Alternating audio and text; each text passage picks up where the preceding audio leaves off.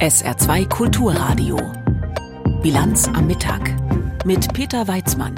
Der Krieg gegen die Ukraine beschäftigt uns heute Mittag mit neuen russischen Angriffen, unter anderem auf die Hafenstadt Odessa. Außerdem sprechen wir über das Bundesverfassungsgericht, das sich seit heute mit einer Teilwiederholung der Bundestagswahl befasst. Und wir schauen auf den EU-Lateinamerika-Gipfel. Herzlich willkommen. Nun ist es also passiert. Das Getreideabkommen zwischen der Ukraine und Russland ist ausgelaufen. Das gefährdet die Ernährung von Menschen, vor allem in ärmeren Staaten. Der ukrainische Präsident Zelensky hat deshalb eine Fortsetzung der Exporte auch ohne russische Sicherheitsgarantien ins Gespräch gebracht.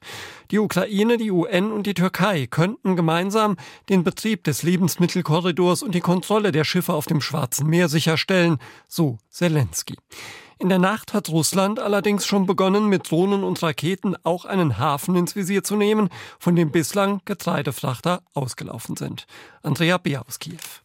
Das südliche Militärkommando teilte mit, die Städte Mikolajew und Odessa seien getroffen worden. In Mikolajew traf es nach Angaben der regionalen Militärverwaltung einen Industriebetrieb. In der Schwarzmeerstadt Odessa wurde nach Armeeangaben ein Mann verletzt sowie Wohnhäuser und Hafeninfrastruktur beschädigt. Der nächtliche russische Angriff fand nach dem formalen Auslaufen des Getreideabkommens statt, das Russland gestern beendet hat. Odessa ist einer der drei ukrainischen Häfen, aus denen Spanien im Rahmen des Abkommens Frachter in Richtung Bosporus abgelegt hatten. Die Ukraine will auch nach dem Ausstieg Russlands Weizen, Mais, Raps, Sonnenblumenöl und landwirtschaftliche Produkte weiter exportieren. Präsident Volodymyr Zelensky erklärte in seiner täglichen Videorede, es gäbe Räder, die dazu bereit seien. Das Präsidentenbüro erklärte unterdessen, der Angriff auf Odessa und Mikolajew sei ein Beweis, dass Russland den Export bedrohen wolle. Andrea Beer aus Kiew.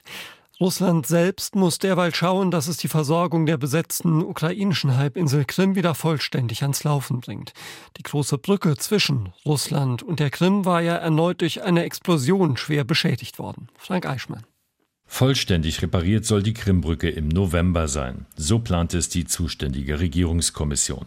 Nach dem gestrigen Angriff mit zwei Drohnenbooten muss ein Fahrbahnsegment vollständig ersetzt werden. Die parallel verlaufende zweite Fahrbahn wurde an der Explosionsstelle zwar ebenfalls beschädigt, ist in der Nacht aber für den einspurigen wechselseitigen Verkehr freigegeben worden für Fahrzeuge unter drei Tonnen Gewicht.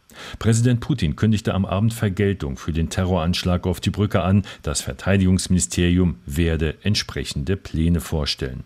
Zudem forderte Putin, die Sicherheit für die 19 Kilometer lange Brücke zu erhöhen.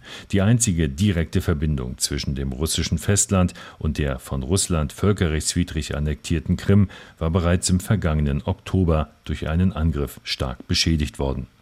Das russische Verteidigungsministerium meldete heute die Abwehr eines ukrainischen Drohnenangriffs auf die Krim. 28 Drohnen sollen abgeschossen oder durch elektronische Mittel von ihrer Flugbahn abgelenkt worden sein, ohne dass es Opfer oder Schäden gab nach Israel. Dort wird auch heute heftig um die Zukunft der Demokratie gerungen. Gegner der geplanten Justizreform der Regierung gehen erneut auf die Straße. Sie fürchten ja einen Versuch, die demokratische Gewaltenteilung auszuhebeln und blockieren heute unter anderem Schnellstraßen. Aber nicht nur das. An diesem weiteren Tag der Störung, wie sie das nennen, haben sie mit der Forderung nach Unterstützung auch einen der Eingänge zum Militärhauptquartier, die Börse und den Sitz der größten israelischen Gewerkschaft als Protestort Orte ausgesucht. Björn Darke berichtet aus Tel Aviv. Hupen, Pfeifen, Trommeln und immer wieder Rufe schallen durch die Straßen von Tel Aviv. Wie in vielen anderen Städten des Landes sind sie menschenleer, denn schon in der Früh haben Demonstranten damit begonnen, wichtige Straßen zu blockieren. Viele von ihnen schwenken die israelische Flagge. Vor dem Verteidigungsministerium haben sich Reservisten der Armee auf die Straße gelegt. Wie einer der Demonstranten dem Fernsehsender Kanal 12 sagte, richten sich die Proteste gegen den Verteidigungsminister. Die Regierung zerstört diesen Staat. Wir sind hier, um Galant zu sagen, dass er etwas unternehmen muss. Das ist alles. Wir machen Lärm, um Galant zu wecken. Er trägt die Verantwortung für die Sicherheit des Staates, für die Soldaten und die Reservisten. Mehrere tausend Reservisten haben angekündigt, nicht mehr freiwillig zum Dienst zu kommen. Sollte die Regierung von Premierminister Benjamin Netanyahu ihre Pläne zur Entmachtung des obersten Gerichtshofes wirklich durchziehen. Neben den Reservisten spielen die Gewerkschaften eine entscheidende Rolle beim Widerstand gegen die Justizreform. Auch vor der Zentrale des größten Gewerkschaftsverbandes versammelten sich die Menschen und forderten mehr Druck auf die Regierung. In Tel Aviv kam es zu Rangeleien zwischen Demonstranten und Polizisten. Die Polizei hat mehrere Menschen festgenommen. Nördlich von Tel Aviv wurde am Vormittag eine Frau schwer verletzt, als sie auf der Autobahn aus dem Auto ausstieg und von einem vorbeifahrenden Fahrzeug erfasst wurde. Die Justizreform zeigt, wie gespalten die israelische Gesellschaft ist. Präsident Itzhak Herzog rief einmal mehr zur Einheit des Landes auf. Wir müssen uns klar machen, was die Kosten dieser Teilung sind, dieses Streits, dieser inneren Spannungen. Wir müssen uns den sehr hohen Preis vor Augen rufen, die eine Nation zahlen muss. Mit ein bisschen guten Willen könnten diese Herausforderungen gelöst werden. Ich rufe jeden auf, sich besonders dafür anzustrengen, vor allem in dieser Woche.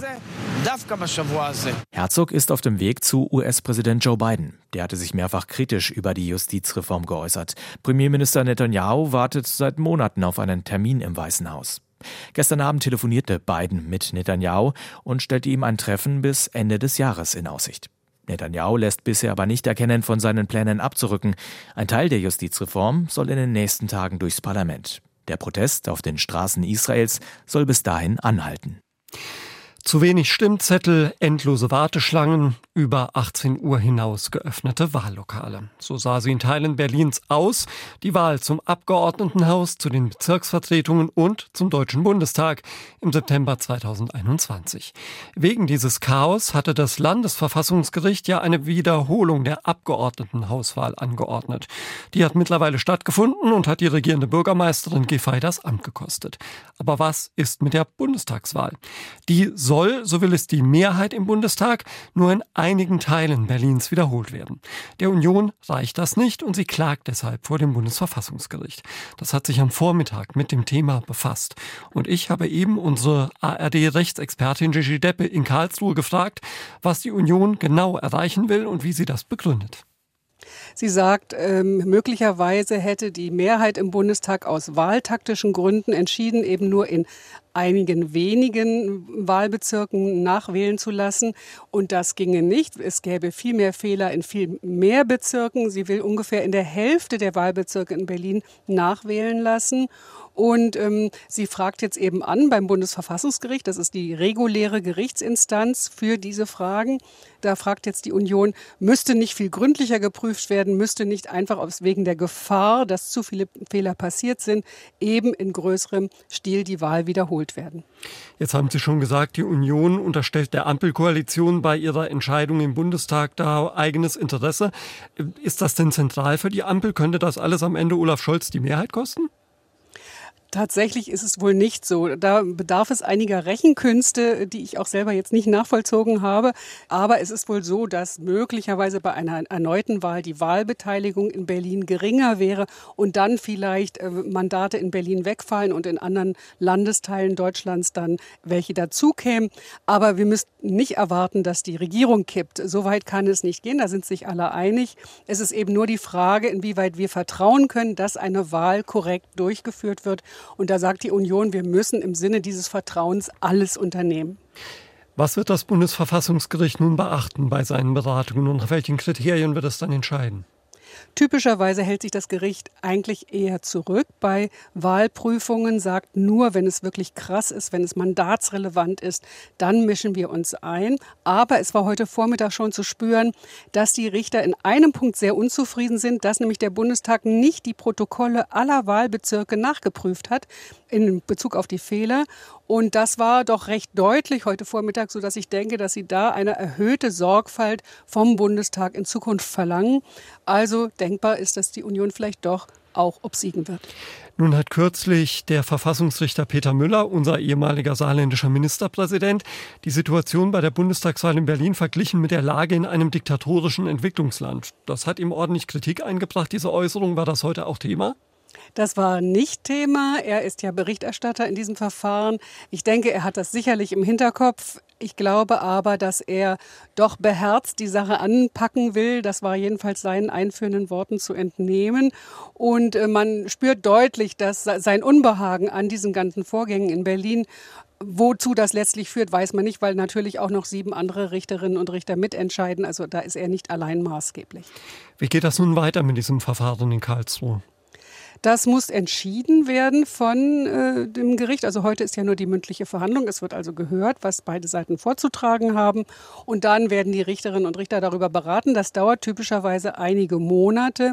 Ich denke, Peter Müller möchte das noch mit unterschreiben, der im Herbst das Gericht verlässt. Und äh, insofern denke ich, dass wir noch in diesem Jahr sicherlich eine Entscheidung dazu bekommen. Danach gibt es maximal 60 Tage, in denen eine erneute Wahl stattfinden kann. Die Hoffnung sind, dass es vielleicht mit der Europawahl kombiniert werden könnte nächstes Jahr und dann, dass es dadurch dann weniger Aufwand gäbe. Aber man muss mal sehen, wie es dann wirklich weitergeht. Informationen zum Wahlprüfungsverfahren zur Bundestagswahl in Berlin waren das aus Karlsruhe von unserer ARD-Rechtsexpertin Gigi Deppe. Und hier in der Bilanz am Mittag auf SA2 Kulturradio haben wir jetzt Wichtiges in Kürze für Sie mit Sarah Sassou. Die Eigenanteile für Pflegeheime sind weiter gestiegen. Nach einer aktuellen Auswertung des Verbands der Ersatzkassen müssen Pflegebedürftige im Heim im Durchschnitt über 2500 Euro pro Monat selbst zahlen. Das sind über 15 Prozent mehr als vor einem Jahr. Die Höhe unterscheidet sich je nach Bundesland. Die Pflegeversicherung übernimmt nur einen Teil der Kosten. Im Saarland liegt der Eigenanteil inzwischen durchschnittlich bei über 2800 Euro. Eine durch künstliche Intelligenz imitierte Stimme, das nutzen immer mehr Kriminelle, um Straftaten zu begehen. Darauf hat jetzt die Polizei hingewiesen. Die Stimmgenauigkeit einiger Programme liegt bei bis zu 95 Prozent. Sie sind meist ohne großen Aufwand nutzbar. Laut einer Erhebung des Tech-Unternehmens McAfee haben rund 22 Prozent der 1000 Befragten angegeben, dass sie selbst oder Bekannte schon einmal Opfer von Audiobetrug wurden.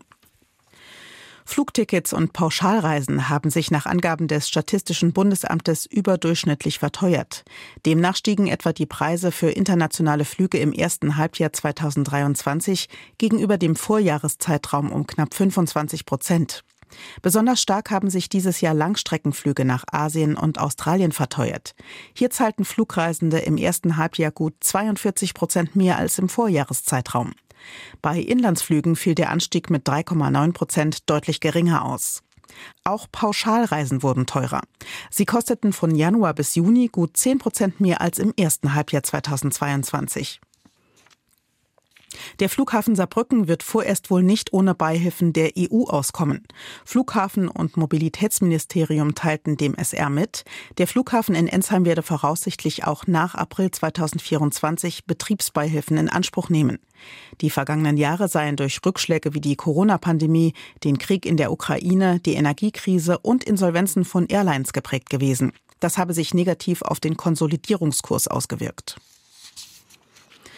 Im Tarifkonflikt bei den privaten Energieversorgern im Saarland und in Rheinland-Pfalz gibt es eine Einigung.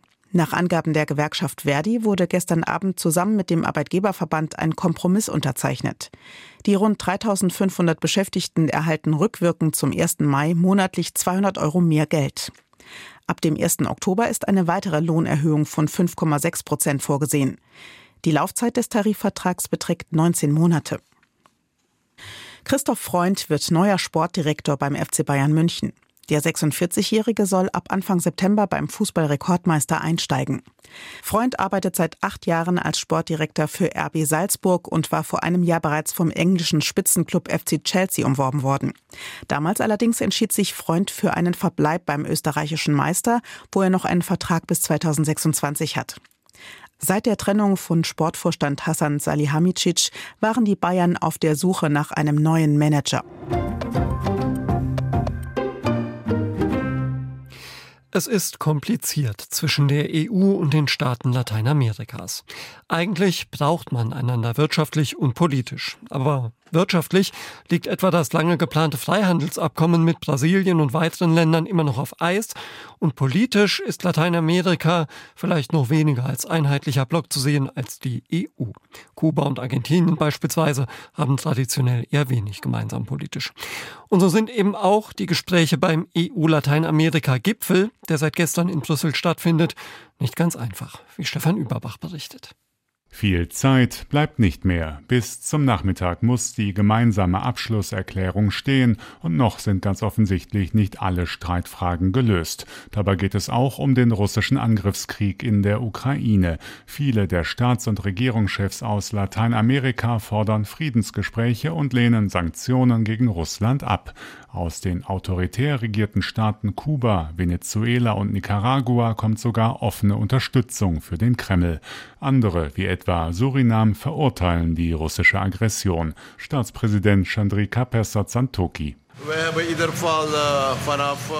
Wir haben seit dem Beginn dieses Krieges, dieser Aggression gegen die Ukraine gesagt, das muss aufhören. Die Welt muss sich für Frieden einsetzen. Russland muss sich zurückziehen. Das ist unser Standpunkt. Auch der chilenische Außenminister Alberto von Claveren hat kein Verständnis dafür, dass mehrere Länder aus Süd- und Mittelamerika eine Gipfelresolution zur Ukraine verhindern wollen. Die Haltung seines Landes sei klar. Russland führe einen Angriffskrieg. We think it's a war of aggression. That's the position of Chile.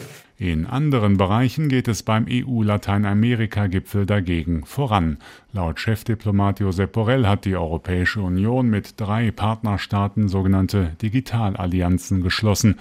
Mit Chile soll es eine Kooperation zur Entwicklung nachhaltiger Lieferketten bei wichtigen Rohstoffen geben und mit Venezuela wird immerhin über die Möglichkeit gesprochen, die nächsten Wahlen von europäischen Experten beobachten zu lassen. Mit einem Durchbruch bei den Verhandlungen zwischen der EU und den Mercosur-Staaten Brasilien, Uruguay, Argentinien und Paraguay über ein Freihandelsabkommen rechnet Borrell heute allerdings nicht. Beide Seiten hätten aber guten Willen gezeigt, eine Vereinbarung noch in diesem Jahr sei durchaus möglich. It's not going to be a breakthrough, but it's going to be a clear will to continue working on the basis of the two proposals and I am sure before the end of the year das sogenannte Mercosur-Abkommen ist seit 2019 eigentlich ausgehandelt. Allerdings wollen EU-Staaten wie Frankreich strengere Umweltauflagen festschreiben, was Argentinien und Brasilien für eine inakzeptable Bevormundung halten und nicht hinnehmen wollen. Der luxemburgische Regierungschef Xavier Bettel dagegen sagt, bei diesem Abkommen darf es beim Klimaschutz keinen Rabatt geben. Es ist ja nicht nur eine wirtschaftliche Vereinbarung. Wir sehen heutzutage, dass Klimafragen wenigstens so wichtig, wenn nicht wichtiger sind, wie Wirtschaftsfragen. Wenn wir bei der Klimafrage uns nicht äh, zusammensetzen und Lösungen finden, dann wird es viel teurer sein, wie das, was wir reinbekommen, mit wirtschaftlichen Erfolgen. Also man soll nicht auf einer probieren, jetzt ähm, abzustimmen, was wichtiger ist. Ich kann Ihnen sagen, Klimapolitik ist wichtiger. Aus Sicht der deutschen Wirtschaft Wirtschaft sollte das Handelsabkommen mit den Mercosur-Staaten so schnell wie möglich unter Dach und Fach gebracht werden. Die Europäische Union muss ihre globalen Partnerschaften ausbauen, auch um dem großen Konkurrenten China auf Augenhöhe begegnen zu können, heißt es etwa beim Bundesverband der Industrie. Und der Groß- und Außenhandelsverband warnt davor, die Vereinbarung am Streit über den Naturschutz scheitern zu lassen. Das wäre der Verlust einer einzigartigen Chance zur Diversifizierung von Lieferketten und ein Desaster für den Erhalt des Regenwalds. Stefan Überbach über die laufenden Verhandlungen beim EU-Lateinamerika-Gipfel. Und die Themen Umwelt- und Klimawandel sind also zentrale Punkte. Natürlich geht es um den Schutz der Regenwälder, aber auch um den Ausbau alternativer Energien. Unsere Mexiko-Korrespondentin Anne Demmer berichtet, welche Rolle grüner Wasserstoff und Ammoniak gerade auch für die deutsche Industrie in Mexiko bald spielen könnten. Cyril Dufaux-Sanson vom deutschen Unternehmen Hydrogen lässt den Blick in die Ferne schweifen. Er sieht eine hügelige Landschaft, kaum Bäume, ein paar Ziegenweiden auf einer Wiese. Am Horizont ist nur ein Mast zur Messung des Windes zu sehen. Der Geschäftsführer hat die Ärmel von seinem weißen Hemd hochgekrempelt. Die Sonne brennt in Champeton, einem kleinen verschlafenen Ort im Süden Mexikos im Bundesstaat Campeche, auch noch am Nachmittag. Und von dieser Tatsache ist der Franzose begeistert. Denn das von ihm geführte deutsche Unternehmen will dort schon bald zusammen mit der mexikanischen Firma Mexco eine Anlage für grünes Ammoniak bauen. 1,1 Milliarden Euro sollen investiert werden. Wir haben die perfekten Bedingungen, um äh, rund um die Uhr äh, die Anlage zu, ähm, zu betreiben. Schwärmt der Geschäftsführer. Sein Unternehmen hat sich auf die Entwicklung von Anlagen für erneuerbaren Wasserstoff spezialisiert. Bald schon sollen sich um den Windmast Solarpaneele und Windkraftanlagen tummeln. Denn Wind und Sonne gibt es in der Region satt. Es sind die besten Voraussetzungen, sagt auch Marco Hüls, Projektleiter bei der Gesellschaft für internationale Zusammenarbeit GITS, die die Machbarkeitsstudie für das Unternehmen durchführt. Es wird ein 100% grünes Ammoniakprojekt sein und das Interessante daran ist, dass die erneuerbare Energie für die Herstellung des Wasserstoffs und des grünen Ammoniaks hier direkt vor Ort produziert wird. Das heißt, diese Anlage wird nicht ans Stromnetz angeschlossen, sondern produziert autark den grünen Wasserstoff und den grünen Ammoniak. Strategisch ist der Standort günstig gelegen, direkt an einem Hafen, ideal für den Export vor allem nach Europa, so der Plan. Das, was am Ammoniak am Ende grün ist, ist vor allem die Produktion. Es werden keine Schadstoffemissionen generiert. Produziert werden soll Treibstoff für die Schifffahrtsindustrie, die die Umwelt bislang mit Schweröl verpestet. Für Angelika Lader vom Ministerium für Umwelt und Energie in Campeche hat das Projekt viel Potenzial für die Region. Für uns ist das sowohl auf wirtschaftlicher als auch auf sozialer Ebene ein Gewinn. Die Rede ist von rund 1000 Arbeitsplätzen, die für den Bau der Anlage entstehen. Unsere Region hat ein Wasserproblem und das Projekt wird die Entsalzung von Meerwasser fördern, was auch uns zugutekommt. Darüber hinaus soll auch ein Ausbildungsprogramm für die weitere Qualifizierung der lokalen Bevölkerung in dem Bereich entstehen, so das Versprechen. Das Projekt ist zunächst eines von sechs weltweit, das mit einer Machbarkeitsstudie im Rahmen der Wasserstoffstrategie der Bundesregierung gefördert wird. Das geplante Projekt könnte Vorbildcharakter haben, sagt der deutsche Botschafter in Mexiko, Wolfgang Dold. Wir sind ja hier in Campeche. Das ist ein, eine Gegend, die nicht besonders reich ist. Es gibt kaum Industrie. Deswegen ist der Schritt, hier zu investieren, glaube ich, wirklich ein echter Beginn für eine Wende. Denn wenn hier grüner Wasserstoff produziert wird, dann hat das natürlich eine magnetische Wirkung auf andere mögliche Investoren. Auch wenn die mexikanische Regierung bislang kaum erneuerbare Energien gefördert hat, langfristig werde sich das ändern, so der Botschafter und verweist auf den Plan Sonora, der schon bald die Energiewende in Mexiko einläuten soll. Sollte alles gut gehen, könnte in zwei bis drei Jahren mit dem Bau der Anlage begonnen werden. Wenn sie einmal steht, wird sie sich daran messen lassen müssen, inwiefern die Menschen und die Umwelt tatsächlich davon profitieren. Anne Dämmer hat aus Mexiko berichtet. Personalmangel allüberall, das kennen wir und viele erleben das auch im eigenen Betrieb. Für die Menschen, die die Arbeit erledigen müssen, führt auch das zu immer größeren Belastungen und zu immer mehr Überstunden. Das setzt manchen derart zu, dass sie krank werden oder gleich ganz aus dem Job flüchten. Vor allem wenn der finanziell ohnehin nicht sehr attraktiv ist. Jimmy Booth berichtet. Im Moment suchen viele Firmen dringend nach Mitarbeitenden, Restaurants etwa. Doch wie soll man die finden, wenn selbst die, die man schon hat, frustriert hinschmeißen? So wie zum Beispiel Michelle. Sie ist Ende 20 und hat insgesamt sieben Jahre in der Gastronomie gearbeitet. Vor ein paar Wochen hat sie ihren Job in der Küche eines Saarbrücker Restaurants aufgegeben. Wenn halt noch Gäste spät gekommen sind, heißt spät so gegen neun, war dann halt mit 22, 30 kein Feierabend in Sicht. Dann ist es dann halt mal äh, 12, 1 oder 2 Uhr nachts geworden. Wenn noch viel Vorbereitung für den nächsten Tag war, war es dann halt auch noch 3 Uhr nachts. Bezahlt wurden diese Überstunden nicht immer. Damit steht Michelle nicht alleine da. In einer Studie der Arbeitskammer hat jeder siebte Befragte im Saarland angegeben, dass er oft oder sogar sehr häufig unbezahlte Mehrarbeit leistet. Rund die Hälfte sagt, dass sie in ungünstiger Körperhaltung arbeiten muss, oft im Arbeitsfluss unterbrochen wird und unter Lärm oder Zeitdruck arbeiten muss. Die vorherige Befragung wurde von der Arbeitskammer noch vor der Corona-Pandemie durchgeführt.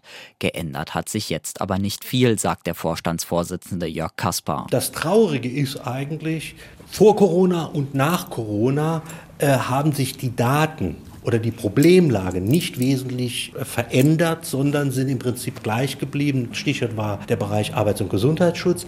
Aber auch die Beschäftigten sagen, sie können von ihrem Einkommen kaum oder gerade so im aktuellen Leben durch den Monat kommen und gleichzeitig dann auch die Konsequenzen, dass ihr Einkommen später nicht für eine würdige Rente im Alter auch reicht. Jeder dritte Arbeitnehmer kommt mit seinem Lohn nicht oder nur gerade so aus. Und 40 Prozent erwarten, dass ihre Rente später nicht zum Leben reichen wird. Frauen sind hier stärker betroffen. Mögliche Lösungen für die Probleme schlägt Kaspar auch vor. Wir brauchen mehr Tarifverträge, wir brauchen mehr Betriebs- und Personalräte, um die Arbeitsbedingungen und auch die Entlohnungen zu verbessern. Und dort, wo wir es auf die Schnelle so auch nicht hinbekommen, brauchen wir logischerweise einen höheren Mindestlohn. Auch von Minijobs hält die Arbeitskammer wenig. Jeder verdiente Euro solle auch sozialversicherungspflichtig sein. Manche Arbeitnehmer orientieren sich um, wechseln die Branche, doch nicht jeder kann die Reißleine ziehen und sich etwas Neues suchen. Michelle hat den Schritt jetzt gewagt und arbeitet nicht mehr in der Küche. Ich war dann wirklich an dem Punkt, wo ich gemerkt habe, es geht halt wirklich gar nicht mehr, wo es mir halt auch psychisch dann irgendwann nicht mehr gut ging. Habe dann entschieden, so schnell wie möglich einen Schlussstrich zu ziehen und habe halt wirklich gesagt, ich gucke jetzt einfach die nächsten zwei, drei Monate, was ich machen will, in Ruhe, nehme mir die Auszeit, habe das Risiko halt auch in Kauf genommen, halt erstmal nichts zu haben. Aber habe halt gemerkt, es, anders geht's gar nicht. Also ich wollte einfach raus. In der Gastronomie will sie nicht mehr arbeiten. Die Bewerbungen, die sie schreibt, gehen vor allem an Arbeitgeber mit besser planbaren Arbeitszeiten. Das war ein Beitrag von Jimmy Booth. Und wir schauen jetzt noch auf das Wetter im Saarland. Heute Nachmittag gibt's nur ein paar dünne oder lockere Wolkenfelder, sonst viel Sonne bei bis zu 26 Grad im Hochwald und rund 30 Grad an der Saar. In der Nacht dann klar und locker bewölkt, möglicherweise die Luft kühlt sich auf 17 bis 12 Grad ab. Morgen am Mittwoch nach vielfach sonnigem Beginn ein Mix aus Sonne und Wolken. Im Hochwald kann es vielleicht mal einen Schauer geben. Höchstwerte morgen 24 bis 28 Grad. Am Donnerstag Donnerstag dann bei Sonne und Wolken wohl weiter trocken und dazu maximal 23 bis 26 Grad. Das war sie, die Bilanz am Mittag mit Peter Weizmann. Zum Nachhören gibt's unsere Sendung als Podcast. Jochen Marmit ist gleich Ihr Begleiter durch den Nachmittag hier auf SA2 Kulturradio. Er ist bis 17.30 Uhr für Sie da. Dann gibt's die Bilanz am Abend und wir hören uns dann hoffentlich wieder. Bis dann. Tschüss. SR2 Kulturradio Auslandspresseschau. Russland hat das Abkommen zur Ausfuhr von Getreide aus der Ukraine über das Schwarze Meer in der vergangenen Nacht auslaufen lassen. Westliche Staaten haben das Vorgehen scharf kritisiert. Werdensgang aus Norwegen sucht Erklärungen für Putins Entscheidung. Der russische Präsident wurde geschwächt, als die Wagner-Gruppe Richtung Moskau marschierte. Der Angriff auf die Kertschbrücke war eine neue Demütigung. Sein Nein zum Getreideabkommen mit der Ukraine kann nun das Bedürfnis darstellen, Stärke zu zeigen. Indem er das Abkommen stoppte, will Putin sowohl den Russen als auch der Ukraine und dem Westen zeigen, dass er immer noch Macht hat. Laut UN-Generalsekretär Guterres könnten Millionen Menschen, die dem Hunger ausgesetzt sind, den Preis dafür bezahlen. Auch für die französische Zeitung Les Dernières Nouvelles d'Alsace ist dieses Druckmittel des russischen Präsidenten bewusst gewählt. Putin weiß genau, welche Folgen eine Destabilisierung des Getreidemarktes haben kann. Er weiß, dass Nahrungsmittelkrisen in Nordafrika oder im Nahen Osten die Reihen der Flüchtlinge, die nach Europa streben, anschwellen lassen können. Der Dominoeffekt ist eine weitere Spezialität Moskaus. Diese Erpressung mit Nahrungsmitteln erinnert an die Schlacht um den Weizen, die Stalin 1932 in der Ukraine durchführte und die zum Tod von mehr als vier Millionen Menschen führte. Putins Russland setzt das Werk seiner Vorgänger, der Zaren und bolschewistischen Autokraten fort, die Welt um sich herum in Angst und Schrecken zu versetzen. Der Independent aus Großbritannien stellt sich die Frage, wie Russlands Verbündeter China auf Putins Entscheidung reagieren wird. Putins Schritt birgt auch die Gefahr, die wenigen Freunde, die ihm in der Welt noch geblieben sind, zu beunruhigen. Von China kann man nicht erwarten, dass es tatenlos zusieht, wenn Präsident Putin der Weltwirtschaft eine weitere schädliche Dosis Inflation zufügt. Kurz gesagt, eine weltweite Rezession und steigende Lebensmittelpreise in China wären dessen Präsident Xi nicht willkommen, und er wird seinen Unmut zweifellos deutlich machen. Es ist durchaus möglich, dass ausreichender internationaler Druck und Einnahmeverluste bei russischen Exporten Putin zu einem Kompromiss bewegen werden. Und La Vanguardia aus Spanien versucht im Zuge der Aufkündigung des Abkommens eine Verbindung zur Explosion der Krimbrücke herzustellen. Eines der wenigen positiven Ergebnisse der internationalen Vermittlung im Ukraine-Konflikt war die Einigung zwischen beiden Seiten, die Lieferung von Millionen Tonnen Weizen in die Welt zu ermöglichen. Die Explosion an der Brücke zur Krim erfolgte gestern, genau ein Jahr nach der Warnung des früheren russischen Präsidenten Medvedev, im Falle eines Angriffs der ukrainischen Armee auf die Halbinsel Krim werde über alle Ukrainer das jüngste Gericht hereinbrechen. Zufall? Provokation? Die negativen Nachrichten aus der Ukraine geben keinen Anlass zu Optimismus. Weder wegen der wirtschaftlichen Folgen des Bruchs des Weizenabkommens noch wegen der Gefahr einer Eskalation des Konflikts.